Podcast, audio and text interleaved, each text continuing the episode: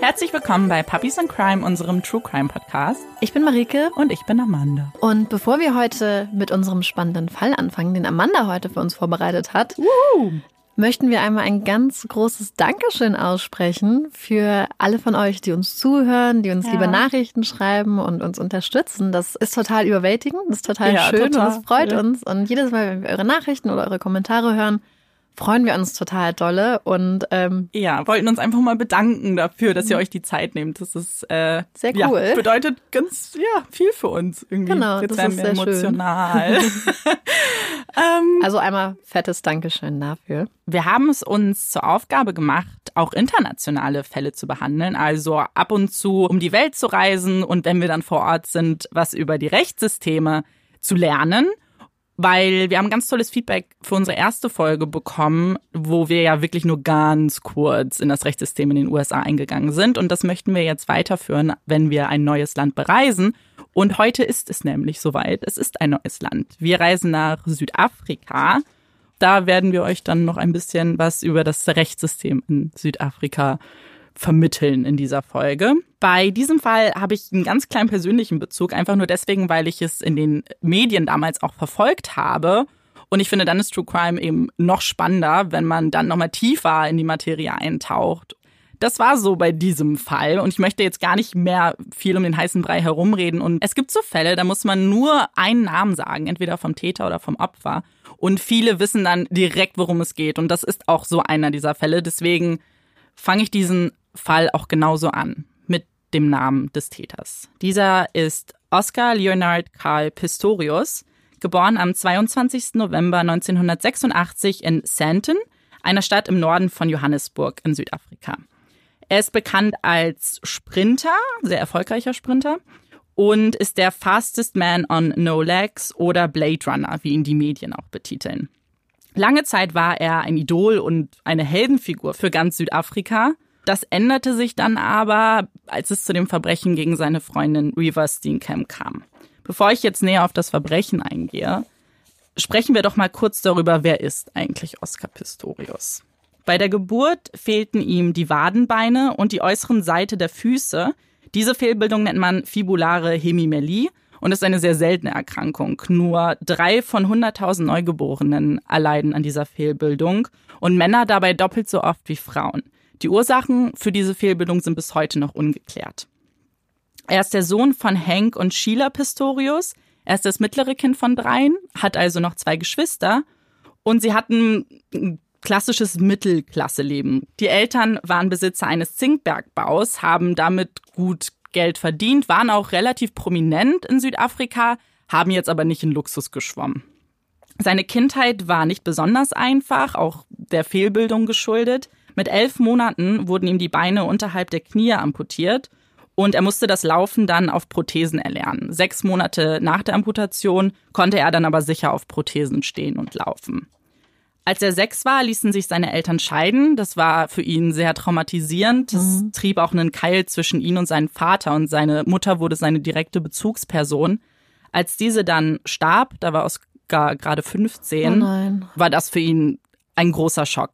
Sie ist bei Komplikationen gestorben im Krankenhaus. Und zwar sollte ihr da die Gebärmutter entfernt werden. Und da gab es eben Schwierigkeiten mit den Medikamenten. Oh nein.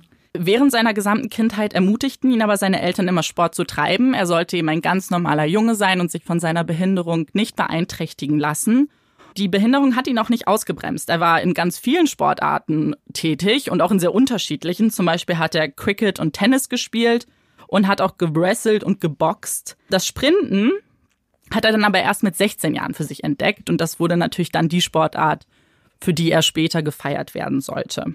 Er war sehr erfolgreich, nur so ein paar seiner größten Errungenschaften einmal hier. 2004 hat er bei den Paralympics in Athen Gold gewonnen auf 200 Metern. 2005 war er der Sechste bei den offenen Meisterschaften auf 400 Metern. Das heißt, es war ein Wettkampf, bei dem nicht behinderte und Ja. behinderte Menschen teilnehmen konnten. Es gab eben hier keine unterschiedlichen Klassen. Ja. 2006 in Essen gewann er drei Goldmedaillen, also auf 100, 200 und 400 Metern. Im Juli 2012 bei den Olympischen Sommerspielen nahm er an der 4x400 Meter Staffel teil und war damit der erste beidseitig amputierte Athlet der das geschafft hat und äh, sie machten den achten Platz Ja. am Ende, was auf jeden Fall für ihn auch eine Errungenschaft war. Darf ich da kurz einhaken? Klar, Wird nicht manchmal sogar gesagt, dass man durch diese Blades, auf denen man läuft, auch Vorteile hat? genau. Es gab nämlich einige Wettkämpfe, an denen er nicht teilnehmen durfte, weil Ja. eben die Komitees gesagt haben, dass er einen Vorteil hat durch Ja. seine Prothesen. Bei anderen war es, waren sie nicht ganz so Ja. streng. Okay. Valentinstag 2013. Reaver Steenkamp wird mit mehreren Schusswunden tot aufgefunden. Ein blutverschmierter Oscar Pistorius wird wegen Mordverdachtes festgenommen. Freunden berichtete er, dass er einen vermeintlichen Einbrecher hinter der Toilettentür hörte und deswegen aus Selbstschutz viermal schoss. Es war kein Einbrecher, sondern Reaver Steenkamp. Reaver war zu dem Zeitpunkt 29 Jahre alt und Model und Moderatorin. Sie wurde am 19. August 1983 in Kapstadt geboren und lebte später mit ihren Eltern in Port Elizabeth. Sie liebte es zu reiten und war ein sehr fröhlicher und aufgeschlossener Mensch. Sie studierte Rechtswissenschaften und ihr großes Ziel war es, bevor sie 30 wird, Anwältin zu werden. Uh. Bis dahin verdiente sie ihr Geld als Model mit mehreren auch relativ großen Modeljobs. Sie war Teil einer großen Agentur. Und 2012 traf sie bei einer Autoverkaufsveranstaltung, wo sie als Model tätig war, auf Oscar. Die beiden verliebten sich und waren ein Paar seither. Was genau bei dem Verbrechen gegen Weaver passiert ist, können wir wohl mit hundertprozentiger Gewissheit nicht sagen. Denn wenn eines klar ist, ist, dass sowohl Staatsanwaltschaft als auch Verteidigung ihre Geschichten nicht zu 100 Prozent untermauern können. Es gibt immer wieder Widersprüche und deswegen ist es sehr schwierig, hier von der Wahrheit zu sprechen. Bei seiner Anhörung sagt Pistorius, es hat sich wie folgt zugetragen. Er habe Geräusche im Bad gehört und dahinter einen Einbrecher vermutet. Ja. Er erinnert sich, dass er Reaver noch im Bett vermutet hat und quasi, um sie zu beschützen, nach unten gegangen ist, um den Einbrecher aus dem Haus zu vertreiben. Er rief Reaver noch zu, sie solle die Polizei rufen. Aus Selbstschutz feuert er viermal auf die verschlossene Toilettentür, um sich und Reaver vor dem vermeintlichen Einbrecher zu schützen. Er wusste nicht, dass Reaver hinter der Tür war und er hat auch nicht mit dem Gedanken gespielt, dass er die Person dahinter umbringen könnte. Wenn man viermal auf eine Tür schießt, Ja. auf welcher Höhe hat er denn auf die Tür geschossen? Das kommt noch, das will ich jetzt noch nicht sagen, weil Oh. das ist nämlich wichtig, das Oh, sage ich ja nicht. spannend. Die Anklage lautet also Mord. Er plädiert aber zu nicht schuldig. Ja. Jetzt möchte ich schon mal den allerersten Infoteil einwerfen. Und Ja. zwar wollen wir uns mal den Mordbegriff in Südafrika anschauen. Zunächst einmal das Rechtssystem in Südafrika ist eigentlich ein spannendes per se, weil man hier sehr gut die kolonialen Einflüsse sieht. Und zwar spricht man von einem römisch-holländischen Rechtssystem Ja. mit britischen Einflüssen. Also wahrscheinlich eine Mixtur aus Civil Law und Common Law. Genau, und das ist sehr interessant grundsätzlich. Außerdem gibt es noch ein sogenanntes Stammesrecht, das basiert auf Tradition und mündlichen Überlieferungen und wird besonders in ländlichen Regionen ausgeübt und ist eine Art Ja. informelles Familienrecht. Jetzt zum Mordbegriff. Es gibt eigentlich nur zwei Arten, einen Menschen zu töten im südafrikanischen Rechtssystem. Entweder den klassischen Mörder, also Mord, das ist dann der, eine Tötung mit Vorsatz. Wenn man keinen Vorsatz hinter der Tat sieht, dann ist es culpable homicide, was eigentlich in unserem Rechtsverständnis mit fahrlässiger Tötung gleichzusetzen Okay. ist. Wichtig ist, dass man das unbedingt im Kontext vom südafrikanischen Recht sehen muss. Wenn man nämlich einfach culpable homicide übersetzt oder in den USA anschaut, hat es eine Ja. ganz andere Bedeutung. Sind eigentlich Schuldige Genau. ist eigentlich Totschlag. Mord. Genau, Totschlag, mit genau. Schuld auch. In dem Fall eben ist es hier anders. Bei Mord und Culpable Homicide gibt es natürlich noch Unterstufen, je nachdem, ob es ein bedingter Vorsatz ist, Ja. ob es ein äh, teilweise ein Vorsatz zu sehen ist. Das ist jetzt dann nicht ganz so streng, aber der Überbegriff, da gibt es eben nur diese zwei Arten. Hier wird also jetzt geprüft. Er sagt, er ist des Mordes nicht schuldig, könnte dementsprechend aber für Culpable Homicide verurteilt werden. Er sagt ja, es war Selbstverteidigung. Ja. Und hier wird eben einerseits geprüft, stimmt das? Und selbst wenn es Selbstverteidigung ist, wird geprüft, ob sein Handeln auch begründet ist. Also Ja. ob die Gefahr, dass ein Einbrecher hinter der Tür steckt, das vierfache Schießen durch eine verschlossene Tür rechtfertigt. Ist das nicht der Fall, dann ist es eben kein, keine Selbstverteidigung per se, sondern culpable homicide. Der Prozess beginnt dann am 3. März 2014. Es ist ein relativ langer Prozess mit fast 50 Tagen und hat eine extrem hohe Medienpräsenz. Ja. Wie ich es vorhin schon erwähnt habe, es ist nicht überraschend. Es werden zwei komplett unterschiedliche Geschichten erzählt von der Staatsanwaltschaft und der Verteidigung. Und das Ganze findet vor einem Gericht statt. Denn in Südafrika gibt es kein Jury-System. Das wurde Ja. äh, zu Beginn der Apartheid abgeschafft. Es werden mehrere Nachbarn eingeladen, Freunde, Ex-Partner und diverse Gutachter, die angehört werden.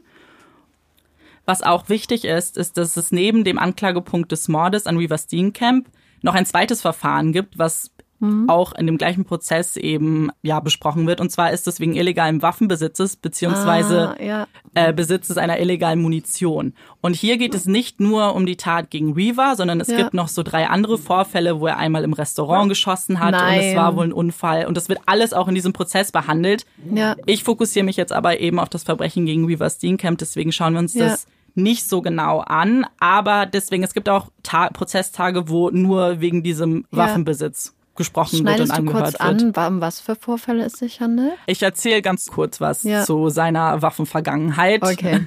Da ist es sehr spannend. Genau, das, äh, ja, das ist natürlich wichtig und die Staatsanwaltschaft hat sich das natürlich auch genau angeschaut. Sehr gut. Als erstes ist es an der Staatsanwaltschaft, ihre Version zu untermauern. Die sieht in etwa wie folgt aus.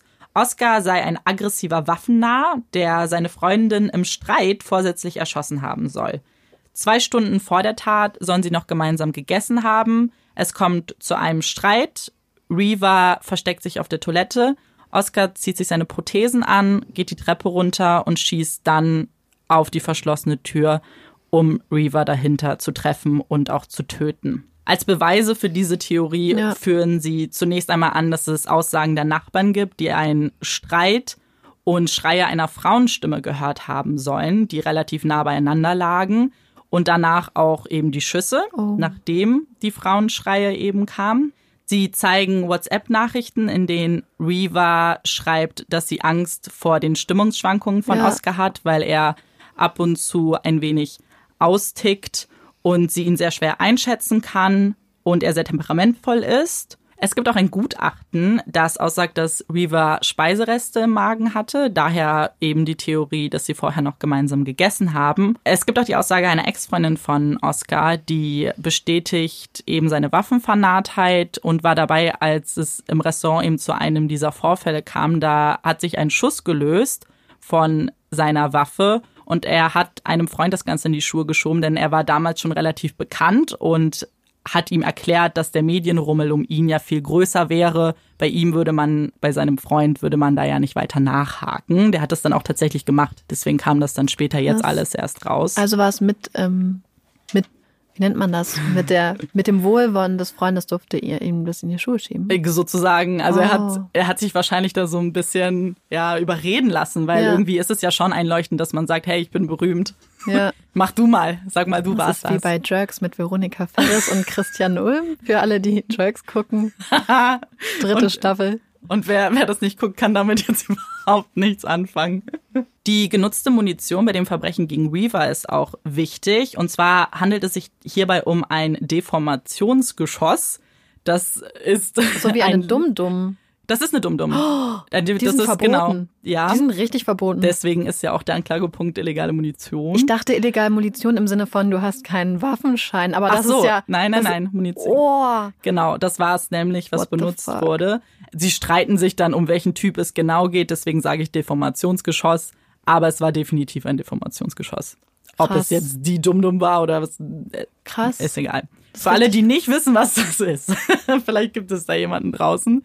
Es ist eben eine Kugel, bei der sich der Mantel nicht um die gesamte Kugel zieht, sondern oben eben ein Teil frei ist. Was dann passiert ist, wenn diese Kugel auftrifft, sei es jetzt durch einen Körper, spaltet sich die Kugel, sieht dann aus wie ein Pilz ein bisschen oder wie eine Blume und hat damit eben den größtmögliche Zerstörerische Genau. Wirk- Wirkung. Genau, und sehr große Verletzungen dementsprechend auch. Jetzt liegt es an der Verteidigung natürlich, Gegenbeweise hier zu finden. Und das können sie auch für sehr viele Argumente tatsächlich. Und zwar geht es zunächst einmal um die Aussagen der Nachbarn. Es gibt nämlich auch viele Nachbarn, die sagen, sie haben keine Frauenstimme gehört, sondern eine Männerstimme, Ja. was eben Oscar sein könnte, der Reaver ja dann gefunden hat und seine verzweifelten Schreie, die auch sehr hoch sind. Das haben Ja. Freunde, auch Ex-Freundinnen bestätigt, dass er teils sehr hysterisch schreit. Und es gibt auch Gutachter, die sagen, dass man auf eine gewisse Distanz, bei den Nachbarn, die gesagt haben, es sei Ja. eine Frauenstimme, waren es um die 170 Meter, nicht unterscheiden kann, ob es eine Frauen- oder Männerstimme ist. Zumindest Mhm. Ja. nicht mit hundertprozentiger Gewissheit. Ja. Er hat übrigens keine Prothesen getragen, als er die Schüsse abgefeuert hat. Das war ja deine Frage, wo die Schusslöcher sind. Das kann man nämlich beweisen anhand der Schusslöcher und der Höhe. Die waren nämlich Ja. sehr niedrig Ja. und dadurch konnten Gutachter ausschließen, dass er seine Prothesen getragen hat. Das ist wichtig, weil die Staatsanwaltschaft da sehr großen Wert drauf gelegt hat, das zu betonen, weil sie Ja. sagen, er hatte noch die Zeit, die Prothesen anzuziehen und deswegen hatte er auch die Zeit, darüber nachzudenken, was er quasi tut, indem er runtergeht mit der Waffe und bewusst eben auf sie schießen möchte. Hat die Staatsanwaltschaft da noch widersprochen? Haben sie nicht, das war Okay. dann Fakt. Dann hat sich die Verteidigung auch das Gutachten bezüglich der Speisereste angeschaut. Und hier ist es schwierig, denn das Verfahren, das angewendet wird, kann nur sagen, wie lange die Speisereste mindestens im Magen sind, Ja. aufgrund der Verdauung, aber nicht einen genauen Zeitpunkt. Und so hat es die Staatsanwaltschaft ja versucht zu verkaufen. Sie haben gesagt, es waren zwei Stunden vor der Tat. Ja. Und das kann so nicht hundertprozentig bestätigt werden. Da haben sie eben auch Gutachter gefunden, die gesagt haben, dieses Verfahren ist gar nicht dafür gedacht, dass man einen exakten Zeitpunkt sagt, sondern eben einen Zeitraum Ja. feststellt. Neben den WhatsApp-Nachrichten, die die Staatsanwaltschaft gezeigt hat, gibt es tausende Nachrichten zwischen Oscar und Reaver, die aber sehr liebevoll sind. Sie Ja. haben sich natürlich die eine rausgepickt, in der, die natürlich zu der Version passt. Die meisten sind aber eben sehr liebevoll und Psychologen haben auch gesagt, dass es eine sehr normale Beziehung ist. Also nicht Ja. mal unbedingt eine immer harmonische Beziehung, sondern sie hatten Streitereien, waren aber beide immer sehr daran interessiert, dass der Streit sich legt und dass sie eine Lösung finden und haben eben sehr viel gesprochen, also sehr viel kommuniziert in ihrer Beziehung, also eine sehr gesunde Beziehung. Das haben Gutachter bestätigt, aber auch Freunde des Ja. Paares. Es wird auch eine Valentinstagskarte vorgelesen, die Reaver an Oscar geschrieben hat für eben genau diesen Valentinstag, an dem Ja. sie umgekommen ist. Und da steht der Satz, Today is a good day to tell you I love you. Dann gibt es noch Aussagen von anderen Freunden von Oscar, die er an dem Tatmorgen angerufen hat. Er hatte ja mehrere Telefonate Ja. getätigt und eben total verzweifelt seine Freunde angerufen. Einer ist dann auch zu seinem Haus gekommen und hat ihn da eben gesehen, wie er völlig verzweifelt neben Reaver quasi am Boden lag und sagt, ihm hat er damals gesagt, er hat einen Einbrecher vermutet und deswegen Ja. auf sie geschossen und der Freund sagt eben auch, an dem Tag hat er die Wahrheit gesagt. Das ist Ja. ihn Fakt. Auf Wunsch der Staatsanwaltschaft wird ein sehr ausführliches psychologisches Profil von Oscar angefertigt. Und das ist sehr interessant. Und zwar werden während des Verfahrens immer wieder Angststörungen in den Raum geworfen. Diese können in dem Profil nicht bestätigt werden.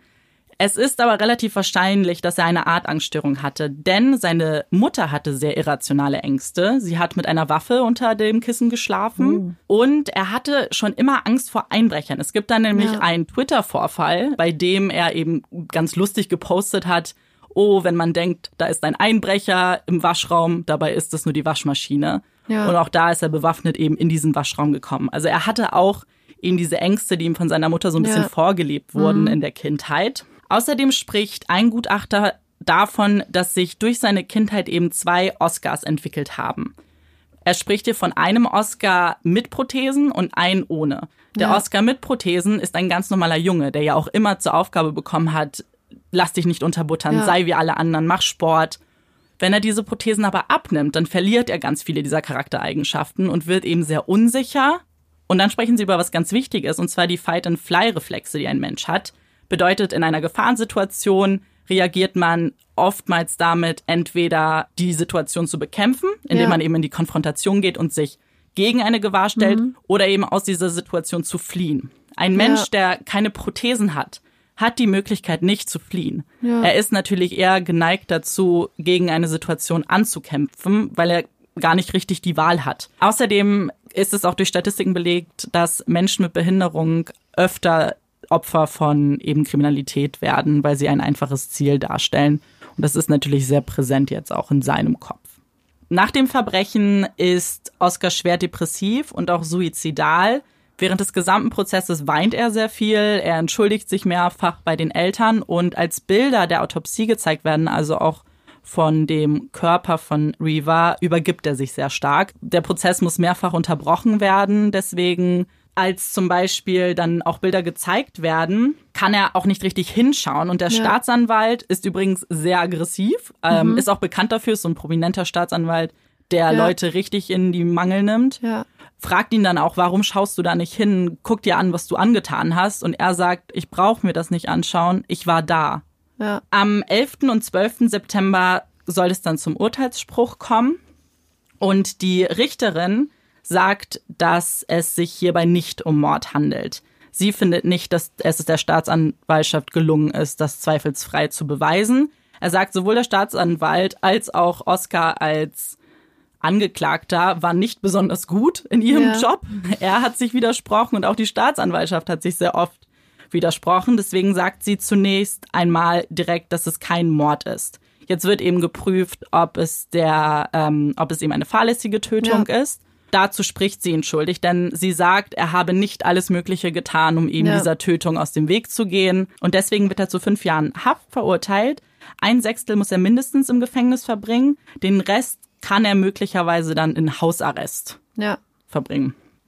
Die Staatsanwaltschaft äh, beantragt sofort Berufung und diese wird am 13. März 2015 auch zugelassen. Grund dafür war es, dass der Dolus Eventualis nicht ge genug geprüft worden wäre. Das bedeutet, ähm, dass ein Täter den Taterfolg aus Folge seines Handelns für möglich nimmt und auch billigend hinnimmt. Bedeutet, er muss, als er auf diese Tür geschossen hat, mit, zumindestens mit dem Gedanken gespielt haben, dass er den Menschen tötet und das dann auch billigend in Kauf genommen haben. Also der bedingte Vorsatz. Genau. Das wird dann eben geprüft und tatsächlich wird am 3. Dezember 2015 das vorherige Urteil zurückgenommen und er wird des Mordes verurteilt. Das Strafmaß wird zunächst auf sechs Jahre gesetzt, was sehr niedrig ist. Sie sagen aber, durch die besonderen Umsätze, dass er ja auch depressiv ist, hm. sei eine mindere Strafe angemessen. Das sieht die Staatsanwaltschaft nicht so und geht wieder in Berufung und hat auch Erfolg. Im November wird dann das Strafmaß auf das reguläre Mindestmaß von ja. 15 Jahren hochgesetzt. Das bedeutet, er wird Ende 2031 entlassen und eine Bewährung wäre ab 2023 erstmalig möglich. Schauen wir uns doch das Strafmaß in Südafrika mal an, nicht nur in Bezug auf Mord, sondern auch andere Straftaten. Es gibt eine lebenslange Haftstrafe, die bei bestimmten Taten auch zwingend angewandt werden muss und zwar bei vorsätzlichem Mord oder auch sehr schwerwiegenden Vergewaltigungen. Da spricht man davon, wenn es zum Beispiel eine Gruppenvergewaltigung ist oder Vergewaltigung an Minderjährigen, beziehungsweise wenn der Vergewaltiger HIV-positiv ist und das auch wusste, dann muss lebenslang eben angewandt werden. Das kann auch lebenslang bedeuten, aber in nur sehr wenigen Fällen. Es gibt nämlich auch Mindeststrafen, auch bei diesen sehr schwerwiegenden Fällen, und das sind mindestens 25, mhm. 15 oder 10 Jahre.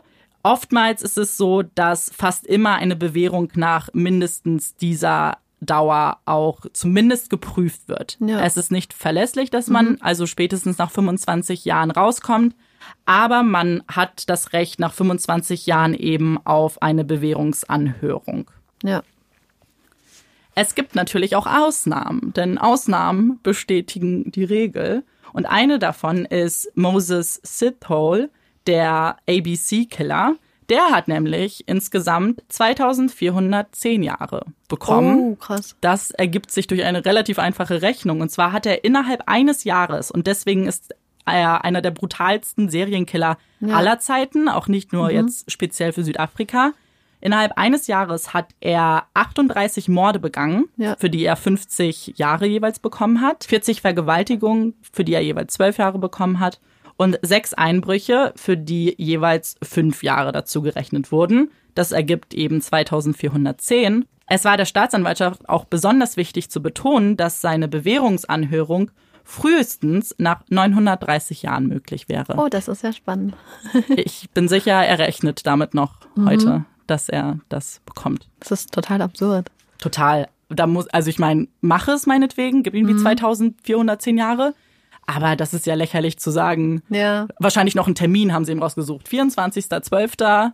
Mm. 2950 oder so. Wie wir ja auch wissen, herrscht in Südafrika lange Zeit die Apartheid. Diese hatte ihre Anfänge Anfang des 20. Jahrhunderts und endete 1994. Die Apartheid ist eine Periode, die sich dadurch kennzeichnet, dass eine autoritäre, selbsterklärte Vorherrschaft der weißen europäischstämmigen Bevölkerungsgruppe über alle anderen herrschte. Dadurch wurden auch andere Bevölkerungsgruppen stark unterdrückt und resultierte eben in einer Rassentrennung. Wie schon gesagt, endete diese Periode 1994 mit einem demokratischen Regierungswechsel. An der Spitze stand Nelson Mandela, der auch der erste schwarze Präsident wurde. Man muss sich mal vor Augen führen, das ist jetzt etwas über 25 Jahre her, nicht mal ganz. Und vor dem Gesetz sind alle Menschen nun gleich, aber bis das auch in den Köpfen der Menschen ankommt, muss natürlich viel, viel Zeit vergehen. Und das, dieser Faktor spielt hier in der Geschichte eine wichtige Rolle. Weißen Kindern wurden dann auch oft diese schaurigen Horrormädchen mit auf den Weg gegeben, bei denen eben der schwarze Mann als Bösewicht dargestellt wird, von dem eine ständige Gefahr ausgeht. Und deswegen ist diese Gefahr, die Oscar in dem Einbrecher sieht, auch eine Angst, mit der viele auch wirklich tagtäglich gelebt haben, eben von dieser Angst vor Kriminalität, vor Einbrechern, die ihm Böses antun wollen. Und für uns wirkt es eben wie eine sehr irrationale Angst. Wenn man das aber eben in die Zeit und auch in das Land projiziert, war das wirklich eine Angst, mit der er auch gelebt hat. Das haben wir ja auch schon gesehen, weil es eben auch einen Vorfall schon vorher gab. Was hier auch mit einspielt, ist eine Frage, die sich viele von Anfang an gestellt haben, und zwar inwiefern haben die Medien hier eine Rolle? Natürlich hat man sich die Frage gestellt, sollen die Medien den Prozess begleiten? Inwiefern sollen sie alles zeigen und auch immer dabei sein dürfen? Und man hat sich bewusst dafür entschieden, dass die Medien hier sehr wichtig sind und es bis auf ganz wenige Ausnahmen wurde auch von jedem Prozesstag berichtet. Es gab sogar Live-Twitter, die quasi die Bevölkerung immer auf den neuesten Stand gebracht haben. Warum das hier eben so wichtig ist, ist, weil man in dieser Zeit zeigen wollte, hey, dieser weiße Mann, der einen Heldenstatus ja fast hatte in Südafrika, wird den gleichen Prozess bekommen wie jeder andere. Und eben dieser Wild Male-Effekt, den wir ja schon kennen, das ist eben dieser Effekt, dass weiße Männer oft mit niedrigeren Strafen zu rechnen hatten und auch generell ein weniger hohes Risiko hatten, wenn sie mhm. Strafen begangen haben. Und das, dem sollte das Ganze eben entgegenwirken. Es sollte gezeigt werden für alle, dass dieser Prozess streng sein wird und er eben nicht mit einem Klaps auf die Hand davonkommt. Ja. Und das hatte aber auch viele negative äh, Auswirkungen auf den Prozess. Zum einen gab es eine sehr große Vorverurteilung. Er wurde noch bevor der Prozess begonnen hat, für, bei, von vielen als schuldig erklärt. Zeugen haben sich tatsächlich geweigert, auch Aussagen zu treffen, weil sie eben ja. nicht in die Medien wollten. Und auch viele Zeugen der Verteidigung, weil sie eben diesen Menschen, der ja schon einen Stempel aufgedrückt bekommen hat, nicht verteidigen wollten ja. und vor allem nicht vor der ganzen Welt. Und als die Richterin ihn auch des Mordes freigesprochen hat, hat sie tatsächlich Morddrohungen bekommen. Deswegen. Ja. Das heißt, sie haben hier einen großen Preis bezahlt, eben für diesen höheren Sinn ein Exempel zu statuieren, sozusagen. Und das sind zwei Sachen, die ich sehr interessant fand, einfach um sich selber auch irgendwie eine Meinung zu bilden, was im Hintergrund passiert, ja. was man so vielleicht gar nicht auf dem Schirm hatte. Okay, und jetzt frage ich dich, fünf Stunden später, nachdem ich den Fall präsentiert habe, äh, was glaubst du oder wie findest du das Strafmaß? So ähm, ich finde es erstaunlich, nein, das ist auch nicht erstaunlich, aber ich finde es total schwer, mir anhand der Fakten, die in dem Prozess aufgerollt und bearbeitet wurden, mir überhaupt eine Urteil zu bilden. Ich meine, es ist vielleicht was anderes, wenn man vor Ort sieht, wie die Person sich verhält und die Situation sieht, sich ein räumliches Vorstellungsvermögen machen kann von der Situation. Aber Du hast ja gesagt, das waren dann einfach so Fakten, die waren dann so akzeptiert und so war das. Und anhand derer finde ich es total schwer, ja. das nachzuvollziehen.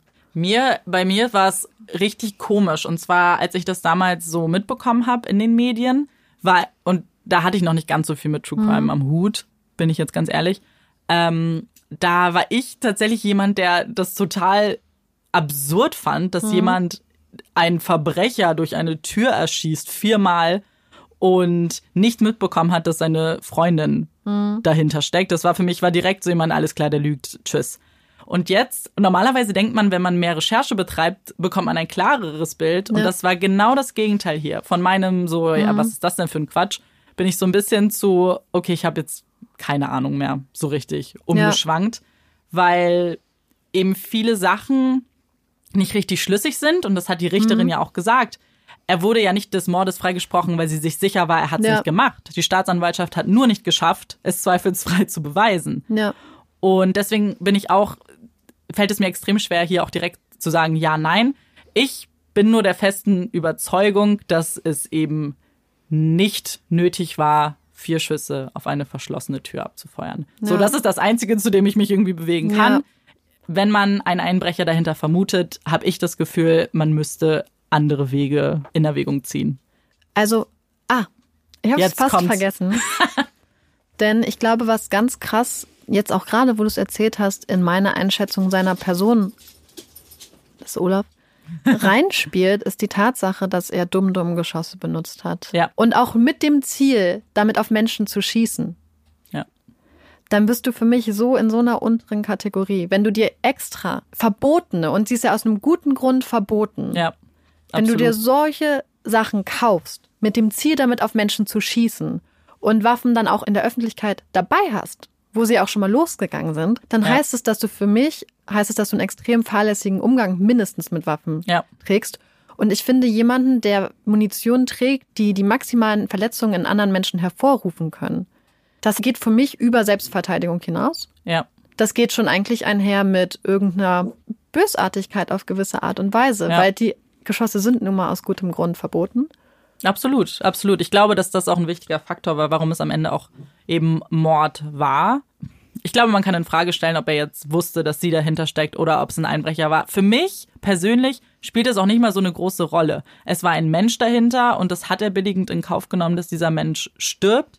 Und die Gewissheit muss da gewesen sein. Ich, ich glaube, es fällt mir schwer, ihm zu glauben, dass er nicht darüber nachgedacht hat, dass ein Mensch sterben kann. Auf keinen Fall. So das ist so, dazu, zu dieser Aussage lasse ich mich hinreißen. Aber ob er jetzt wusste, wer dahinter steckt, das ja. kann, finde ich, ist auch hier nicht bewiesen worden. Ja, man sagt ja auch im deutschen Recht, dass bei der Selbstverteidigung mit einer Schusswaffe verschiedene Stufen eigentlich einzuhalten ja. sind. Beispielsweise, dass du zum Beispiel erst einen Warnschuss abgeben musst, dann, wenn es ja. geht, auf nicht lebenswichtige Organe schießt. Ja, und dass quasi total. so ein tödlicher Schuss oder ein Schuss, der einen Menschen schwer verletzt, so als Ultima Ratio, als letzter Ausweg nur genommen werden kann viermal, auch gerade so auf Höhe von eigentlich ja, wenn er aus seiner Höhe so geschossen hat, dann ja. ist das ja schon auf wichtige Organe, weil so ein Bauchschuss beispielsweise ist ja eigentlich in vielen Fällen eine sehr, sehr, sehr, sehr mhm. gefährliche Verletzung. Ja. Und es ist nicht nur einmal. Genau, das wollte ich gerade sagen. Dreimal, ja. viermal. Ja, da vergeht total. ganz schön viel Zeit. War das eine automatische Waffe, weißt du das? Das weiß ich leider nicht. Okay. Ich kenne mich mit Waffen nicht so gut aus. Was mich auch total irritiert hat, ist die Tatsache, dass er ja behauptet hat, dass er davon ausgegangen ist, dass Reva im Bett liegt. Ja. Aber wenn ich so weit gehe, dass ich mir eine Waffe schnappe und die Treppe runtergehe, bevor ich diese Waffe schnappe, würde ich doch erstmal gucken, ob mein Partner da ist. In Absolut. jeder Situation, in der Total. ich mich in Gefahr führe, wäre das Erste, was ich mache, einen Sekundenblick darauf, ob neben mir jemand schläft ja. und ob es der Person gut geht. Ja.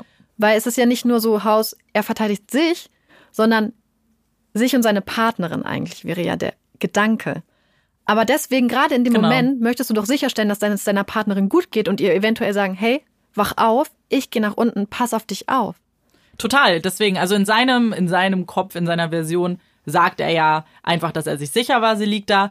Aber selbst in dem Fall würde ja. ich jemanden wecken, damit die Person ja, sich keine total. Sorgen macht. Das ist total krass. Also eigentlich haben ja diese rassistischen Stereotype, die dann Kindern und gerade auch ihm scheinbar vielleicht von seinen Eltern eingepflanzt wurden, dafür gesorgt, dass er letzten Endes zu einem Menschen wurde, der das umgebracht hat, was ihm am meisten wert war. So da kann ich nichts Schicksals. mehr zu sagen. So ein Stereotyp, der benutzt wird, um andere Menschen zu unterdrücken, ja, schadet stimmt. am Ende allen. Puppy Break! Zuerst habe ich einen kleinen Nachtrag zu meiner letzten Puppy Break.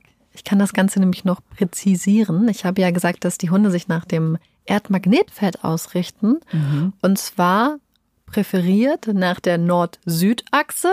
Und mhm. Hunde vermeiden es generell auf der Ost-West-Achse ihr Geschäft zu verrichten. Und das passiert, weil? Das weiß ich nicht, aber ich fand es ich fand's total Kann uns spannend. das mal endlich jemand sagen? Schreibt es uns bitte. Ich fand es total spannend, dass die Hunde die West-Ost-Achse meiden. Ja, total. So, und wir bleiben Neuer auch, Effekt. Wir bleiben auch gleich beim Thema, denn mein Puppy-Fact des Tages ist, wenn Hunde, männliche Hunde, pinkeln, was machen sie dann? Sie heben ihr Beinchen. Genau, sie heben ihr Beinchen und weißt du, warum sie das tun? Weil sie es bei anderen abgucken. Wahrscheinlich auch. ähm, sie tun das, um beim Pinkeln größer zu wirken und Oh, bedrohlicher. hä? Nur weil ihr Beinchen dann in die Höhe Ja. schießt. Naja, so ähm, die meisten Hündinnen hocken sich ja eher Ja, so hin genau. und gehen so, und dann sind sie ja recht klein und wahrscheinlich auch leichter anzugreifen. Und damit den Männern das nicht passiert, wobei ich, ich weiß auch von vielen Hündinnen, die tatsächlich mit Beinen hochpinkeln. Das wollte ich jetzt fragen, weil Ja. das habe ich noch nicht gesehen. Ähm, doch, ich, also ich kenne das von Cool. einigen Hündinnen, die wohl auch sonst sehr dominant sind, dass die so pinkeln. Ja. Und scheinbar ist das halt wirklich einfach, um größer zu wirken. Vielleicht dann als weniger, weniger als Ziel gesehen zu werden. Das ist spannend. Ja. Was die Natur sich so ausdenkt. Ich glaube, wir haben es jetzt auch so mit den körperlichen Bedürfnissen von Hunden mittlerweile alles abgeklärt. Wer weiß. Ja, Jedes Mal, wenn Marike die Puppy Break macht, geht's jetzt um das kleine und große Geschäft. auf jeden Fall. Ich verspreche es euch. Nein. So, das war die Puppy Break des heutigen Tages. Uh, Da wir ja heute einen südafrikanischen Fall haben, habe ich auch direkt eine Empfehlung für dich und für alle anderen.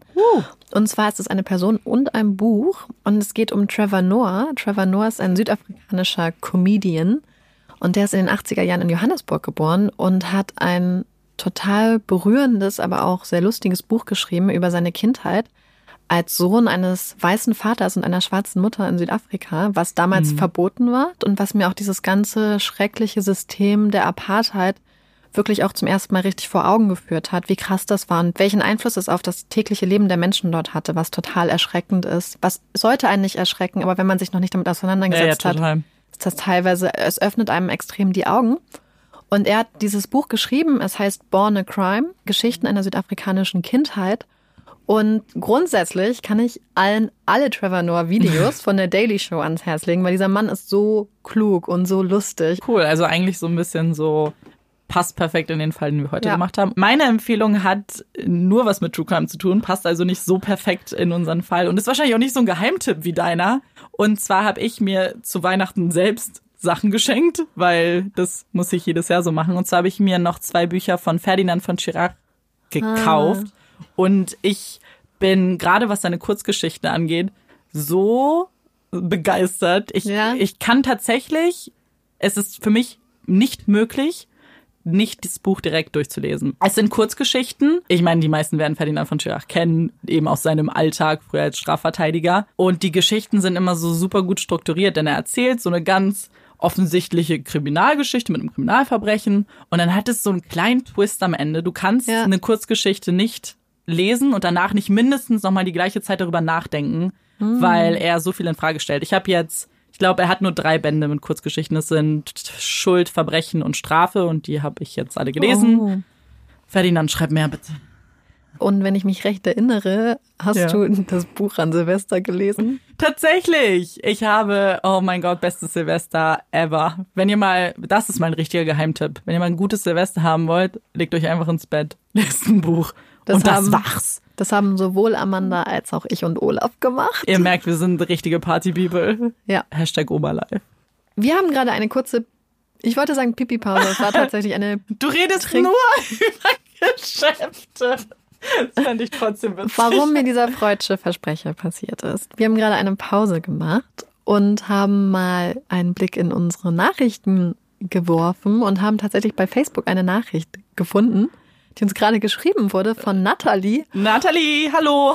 Danke, dass du zuhörst. Und Natalie hat uns geschrieben, dass es A normal ist, wenn manche Hunde nicht perfekt nach Nord und Süd ausgerichtet ist, ihr Geschäft machen und dass das unter anderem also ganz normal sein kann und dass es in manchen Fällen zum Beispiel auch in Verstopfung beim Hund liegt. Was Natalie auch gesagt hat, ist, dass ja vielleicht einige der bösen, bösen Hundehaufen, die noch auf der Straße liegen. Wir erinnern uns an meinen Rage von letzter Woche. Ja. Ähm, daher kommt, dass vielleicht einfach Opas mit ihren kleinen Wuschelhunden unterwegs sind und sich gar nicht mehr bücken können, weil sie schon so gebrechlich sind. Ja, und die meinen wir natürlich nicht, wenn wir böse sind. Nein, wir die meinen all die Opas. jungen, fitten Leute, die ihre Hundescheiße nicht wegräumen. Genau. Fertig. So, jetzt beenden wir das hier. Marike wird schon wieder sauer. Das heißt, ich habe vorhin noch darum gebeten, dass es uns bitte jemand schreiben soll. Nathalie, Nathalie hat uns gehört. Hat extrem gute Ohren und hat es gehört. So, und das war wieder eine neue Folge von Puppies in Crime. Ja, das war Olaf. Richtig, Olaf? Das war Olaf. Setz dich mal hin.